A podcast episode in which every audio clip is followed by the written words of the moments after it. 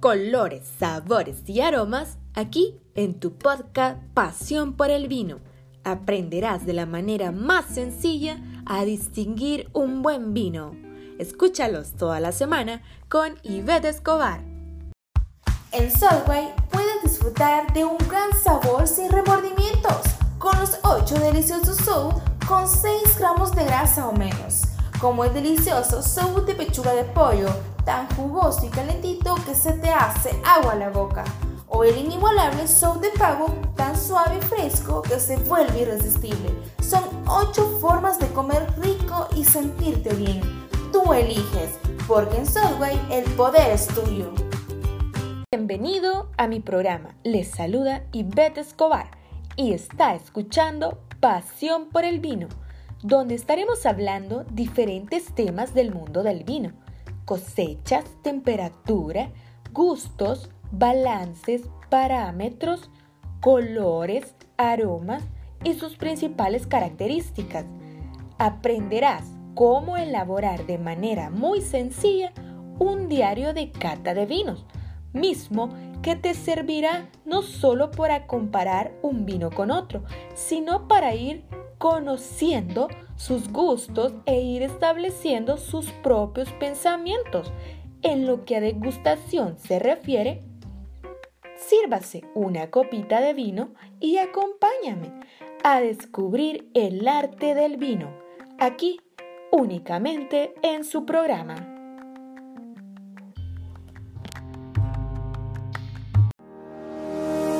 Somos un país tan chiquito pero con gente tan diferente, que unos son bien arrechos, otros son bien yuca en lo que hacen. Hay gente cachimbona y nunca falta la banda con su relajo. Siempre hay alguien buxo para ayudar o alguien buena gente que nunca dice que no. Aunque seamos distintos, hay señales que nos unen. Porque a ninguno nos falta las ganas y a todos nos sobra el corazón. Cuando nos ponemos de acuerdo, se hace más grande El Salvador. Radio Corporación, las señales que nos unen. En este podcast te brindamos elecciones sobre el vino y si esta es la primera vez que nos escuchas, te enamorarás de tu programa Pasión por el Vino. Este es un espacio para conocer el fascinante mundo del vino, una variedad y una región en cada iniciación. Hay algunos aspectos básicos sobre tomar vino, como utilizar los diferentes sentidos para probar el vino que los utilizamos básicamente en cinco pasos, ver, agitar, oler, tomar y tragar. En otras palabras, observar el vino. Para ver si está claro o nublado, agítalo para liberar los ésteres, olerlo para percibir los aromas y probar el vino y sentir los sabores. Luego de poner atención en cuánto tiempo permanecen los sabores del vino en tu boca, después de tragarlo, Ahora que ya sabemos qué hacer en cada copa de vino, vamos a hablar del por qué hacemos todo esto. Específicamente, qué es lo que buscamos en una copa de vino y qué es lo que convierte un vino en bueno o excelente, mientras que otro puede ser normal o malo. Ya hablamos del proceso de probar el vino. Lo que quiero hacer ahora es explicarles cómo todo esto se relaciona con la experiencia global de catar el vino. Para esto vamos a comparar el proceso de probar un vino y probar la comida. Al probar la comida, conscientemente llevamos a cabo algunas de las mismas actividades que realizamos al probar el vino. Cuando probamos el vino, llevamos a cabo algunas actividades. Primero lo observamos.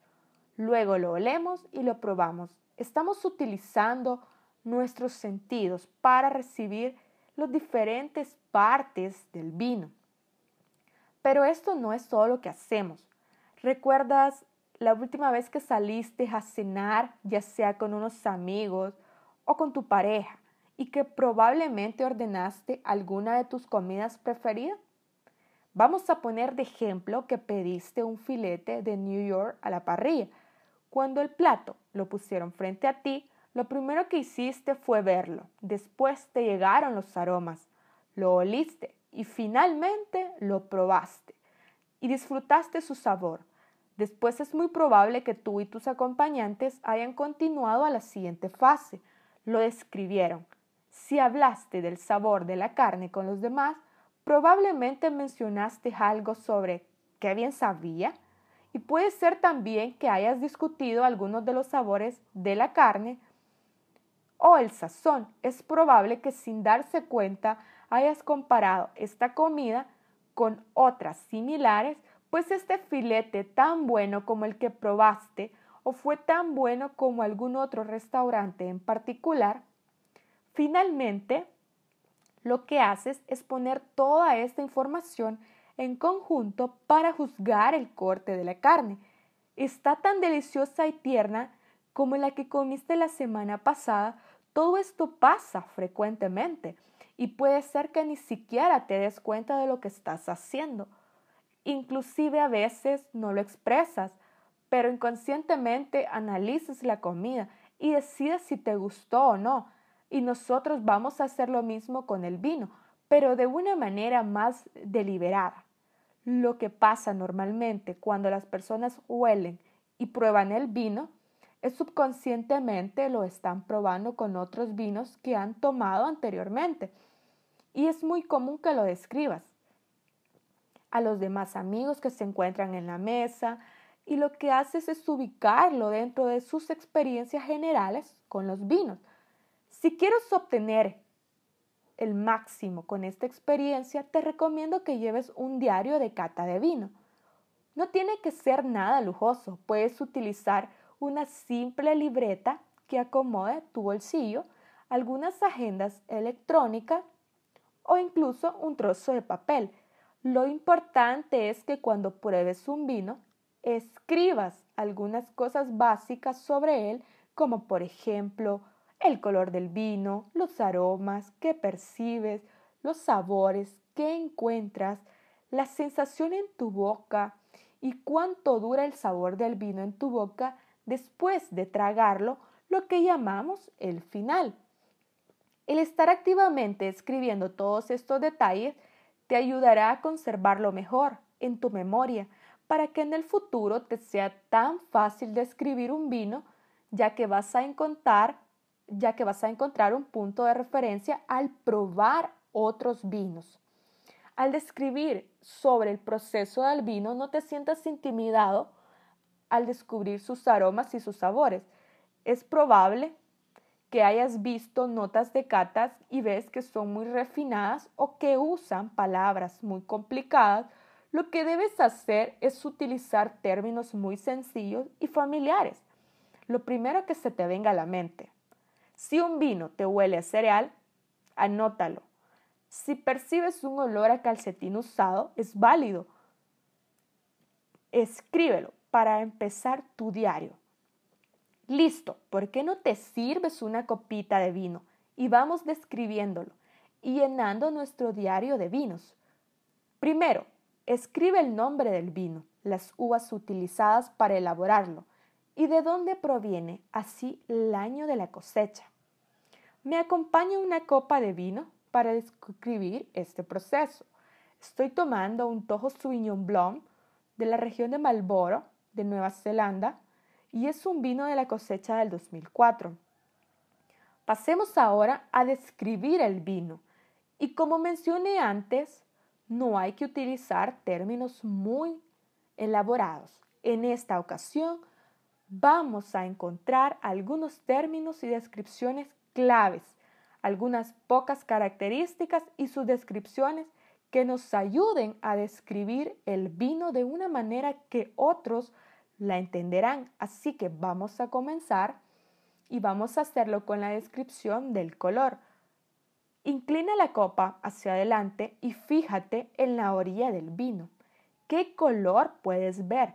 Si es un tinto, es un color púrpura como tinta o es un rojo granate, solo escoge una palabra para describirlo. No te preocupes si la palabra no es exacta. Las personas suelen no estar de acuerdo con las tonalidades del rojo. Yo puedo ver un vino y pensar que tiene una tonalidad en particular que se ve más púrpura de lo que tú la ves. Y eso está bien. Para describir la tonalidad del vino tinto, vamos a escoger entre cinco posibles colores, púrpura, rubí, rojo granate, ladrillo y marrón. En este momento no te preocupes por las pequeñas diferencias entre ellos. Observa tu vino y compáralas con estas cinco opciones de color y escoge alguna de ellas. Si estás bebiendo un vino blanco, como en mi caso, puedes escoger entre la gama de colores y vamos a tomar como referencia cinco colores también. Verdoso, amarillo, naranja, paja, rosado y ámbar.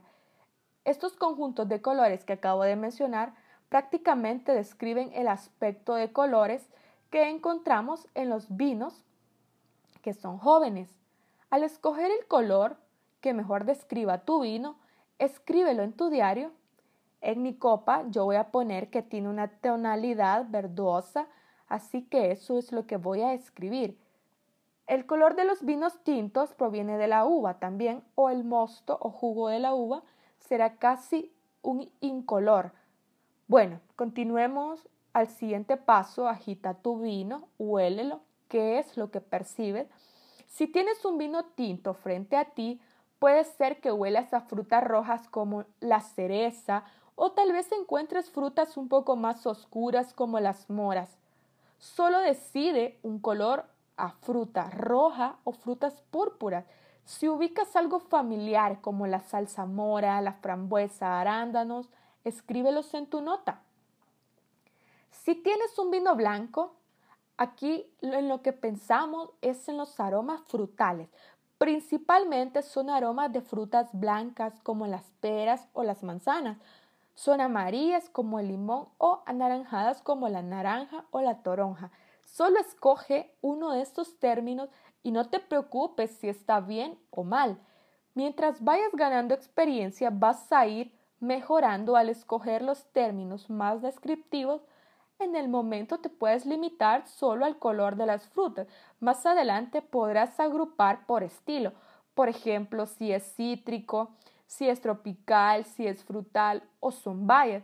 Ya después podrás detectar algunos aromas de las frutas más en específico. Mi copa de vino tiene aromas muy fuertes a toronja, así que voy a escribir que son aromas a fruta, a frutas anaranjadas y pones una pequeña anotación sobre la toronja. En esta primera fase ya descubrimos de manera muy general los aromas frutales que podemos encontrar. Vamos a regresar a nuestra copa, a olerlo una vez más y vamos a buscar un poco más de aromas. En un vino ya sea tinto o blanco vas a encontrar también los aromas florales como las violetas o rosas, también están los aromas herbales, aromas minerales.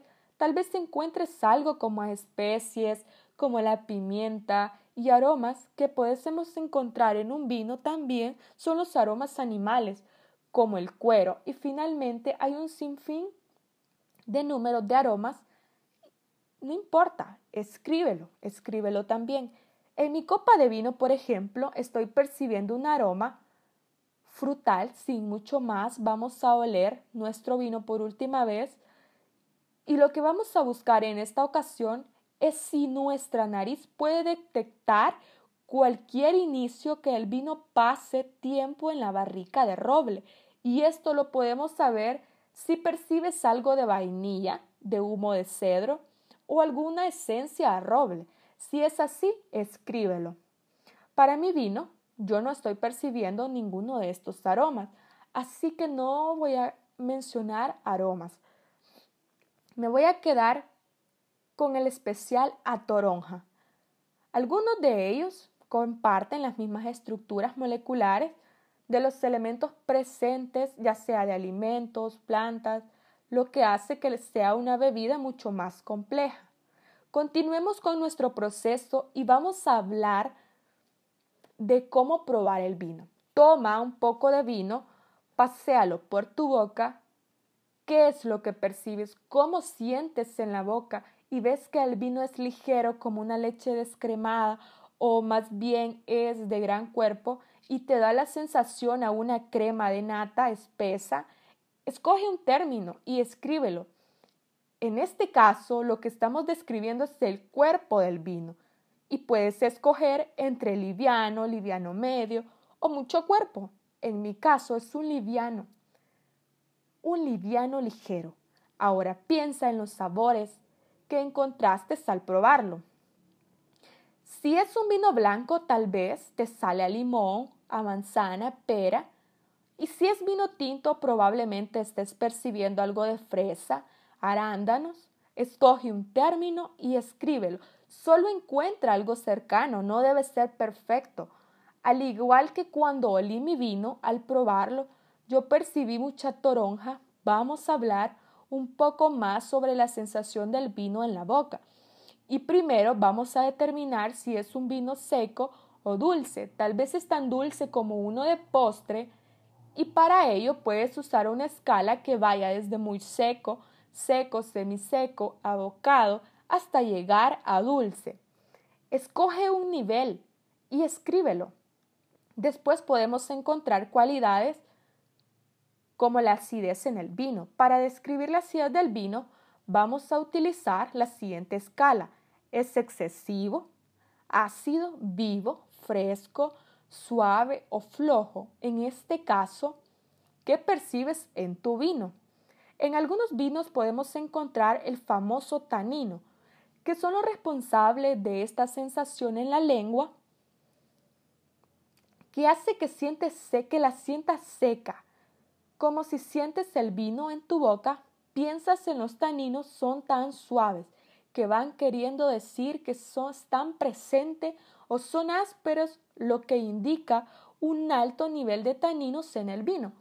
Volviendo a mi copa de vino, a mi copa de vino blanco que estoy probando, yo diría que este tiene una agradable acidez, lo que la convierte en un vino alegre y fresco. Revisa ahora tus notas y lo que vas a hacer es buscar lo que llamamos una buena estructura de vino. No necesitas escribir nada más, pero puedes tomar algunas notas mentales. Piensa en el vino que acabas de probar y puedes tomar otros sorbos si lo deseas. ¿Te parece que todo está balanceado?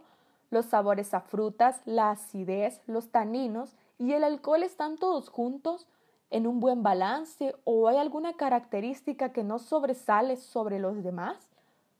Nos gusta encontrar vinos que se encuentren bien balanceados y si hay algo que está fuera de este balance, puede ser no tan agradable. Escriba en su nota si encontró el vino balanceado y con una buena estructura. En mi caso, mi impresión inicial es que los sabores a toronja sean abrumadores, sobre todo lo demás, pero luego, donde lo analizo más detenidamente, me estoy dando cuenta que el vino está balanceado, la toronja definitivamente está ahí, pero también estoy percibiendo una acidez que le da una alegría y frescura a mi vino, con aromas y sabores muy agradables, siento balanceado, y es justamente lo que yo voy a escribir. Finalmente, vamos a hablar Después de tragarlo, los sabores desaparecen inmediatamente o se quedan en tu boca. Si el final es corto, escríbelo. Si el final es largo, escríbelo. En mi vino tiene un final extraordinariamente largo, así que lo anotaré en mi nota cata de vino. Comparte el vino con alguien más y comparta sus experiencias e impresiones. Esto le ayudará a trabajar la sensación esto es todo por hoy, espero les haya gustado y les sea de utilidad para empezar a llevar un diario de cata de vinos. Un gusto poder haber compartido un poco con ustedes. Los espero la próxima semana. Feliz día. Cuidemos el medio ambiente, consumiendo responsablemente. A partir de actividades cotidianas podemos ser más amigables con el medio ambiente. Sigue estos simples consejos. Apaga las luces que estés usando y utiliza ampolletas de bajo consumo. Desenchufla aparatos eléctricos. Instala ahorradores de agua en tu cocina, baño y jardín.